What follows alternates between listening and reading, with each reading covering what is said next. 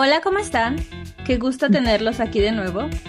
Como siempre, mi nombre es Kenia y bienvenidos a su podcast de español, Mexicanidades, aquí y ahorita, donde tres maestros de español hablaremos de temas de interés, cultura mexicana y dudas que tengan del idioma.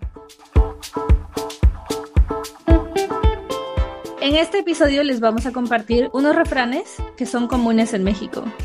Como siempre, Sayuki y Kike me acompañan. Empecemos.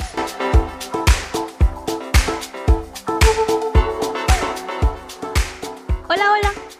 ¿Qué onda? ¿Cómo están? Muy bien, un poco agotado. Fue un día largo. ¿Y eso? Hoy salí de mi casa desde muy temprano y han sido muchas emociones durante un día. Estamos grabando a las 7 de la noche y no he descansado en 12 horas técnicamente. Entonces, sí fue un día muy largo. Bueno, pues manos a la obra para terminar pronto. El día de hoy vamos a hablar de algunos ejemplos de refranes en español. Un refrán es una frase que refleja la sabiduría popular y la actitud de las personas hacia la vida y la cultura en su entorno. Algunos refranes tienen un origen histórico y otros simplemente una metáfora que ejemplifica un momento de la vida. ¿Y ustedes usan los refranes en su día a día? Yo sí, aunque tengo que aceptar que muchas veces lo hago para presentarlos con mis estudiantes, porque siempre me piden que yo hable con ellos con el vocabulario que podrían escuchar en la calle. Igual yo, en general sí los utilizo, aunque no siempre recuerdo el refrán original. Y termino añadiendo palabras o frases completamente diferentes y algunas personas hasta me te corrigen, ¿no? Si es que estoy hablando con un hispanohablante. Recuerdo muchas de tus versiones nuevas, pero siguen teniendo sentido. ¿Tú los usas? Ahora menos que antes, pero en reuniones con amigos o familia siempre sale alguno. Entonces, ¿cuáles son los refranes que más usan o que más escuchan? Uno que he escuchado mucho últimamente y creo que es porque he llegado a mi trabajo un poco más temprano de lo normal es no por mucho madrugar, amanece más temprano. Lo conozco, pero dinos, ¿cómo lo explicarías? Ok, pues para explicarlo yo diría que no debemos apresurar tomar decisiones solo por intentar acelerar el proceso natural de las cosas. Por ejemplo, no debes comprar tu mate- tus materiales para la universidad antes de ser aceptado en la universidad, porque siendo negativos, si no entras a la universidad, fue en vano el dinero que gastaste. Sí, sí lo conozco. Lo uso frecuentemente. Otro relacionado a madrugar, que por cierto, en paréntesis, el verbo madrugar quiere decir que te levantas más temprano, generalmente incluso antes de que sale el sol. Pero bueno, so el otro ejemplo es al que madruga, Dios lo ayuda. Aunque es diferente su uso, se refiere a que si te levantas muy temprano, tendrás suerte durante el día porque tienes el tiempo preciso, pero si te levantas tarde, pues todo va un poco mal o haces las cosas con más prisa. Ese me gusta mucho, aunque no lo pongo en práctica. Me recuerda a mi papá siempre que yo no quería levantarme para ir a la escuela. Siempre me decía algo similar a ese refrán.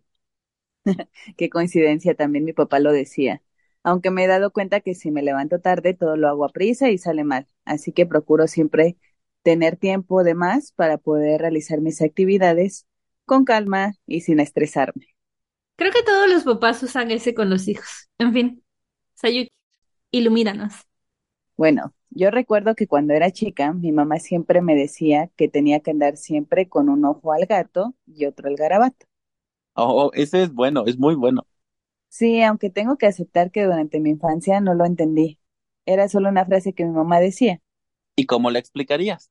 Bueno, ahora con la experiencia, ah, puedo decir que es simplemente una advertencia a las personas para que siempre estén alertas o pongan atención en sus actividades o en cualquier circunstancia de su día.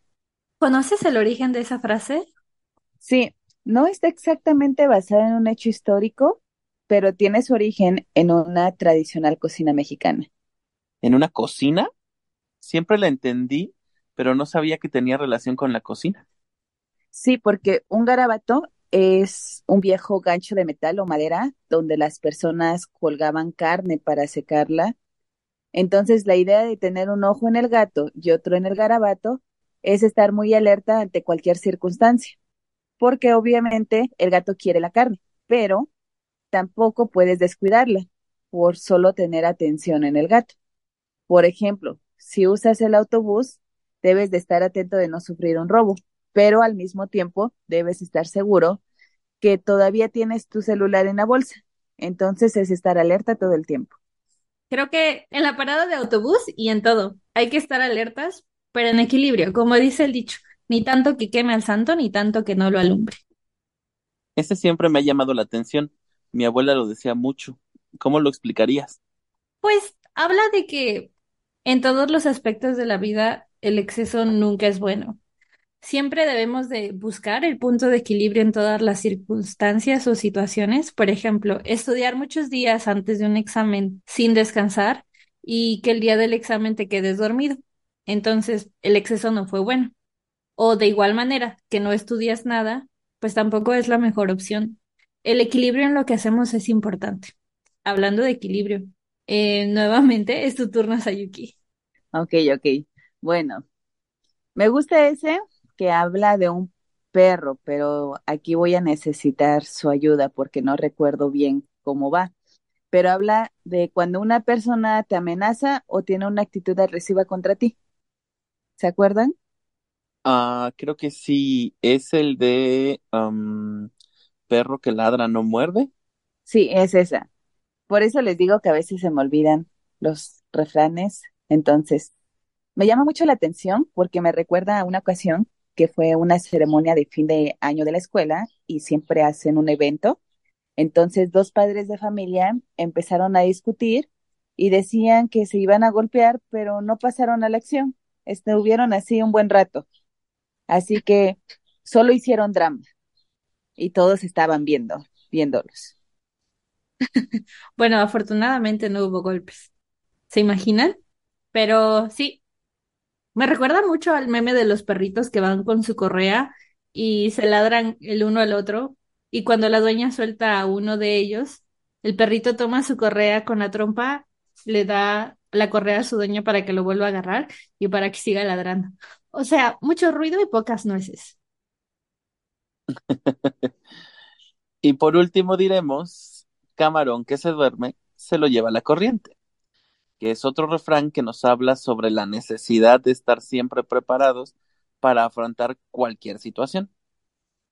Sí, en alguna ocasión me pidieron participar en un concurso y por pensarlo demasiado, pero demasiado, ya no me consideraron, así que por no tomar la decisión en el momento, perdí una buena oportunidad. Y ahora, mm. pues, ah, quizás no me arrepiento, pero sí pudo haber sido algo bonito para realizar. Bueno, yo creo que todos hemos sido ese camarón en algún punto de nuestras vidas. Generalmente siempre soy ese camarón y lo irónico de todo es que soy alérgico a los camarones. Ay, no. Qué triste.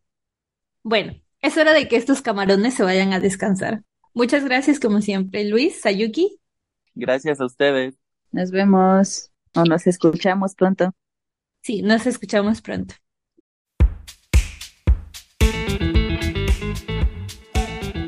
Muchas gracias por acompañarnos nuevamente en este episodio de su podcast Mexicanidades aquí y ahorita. No olviden suscribirse si les gustó y dejarnos sus dudas o comentarios en el canal de YouTube. Em, nos oímos en el próximo.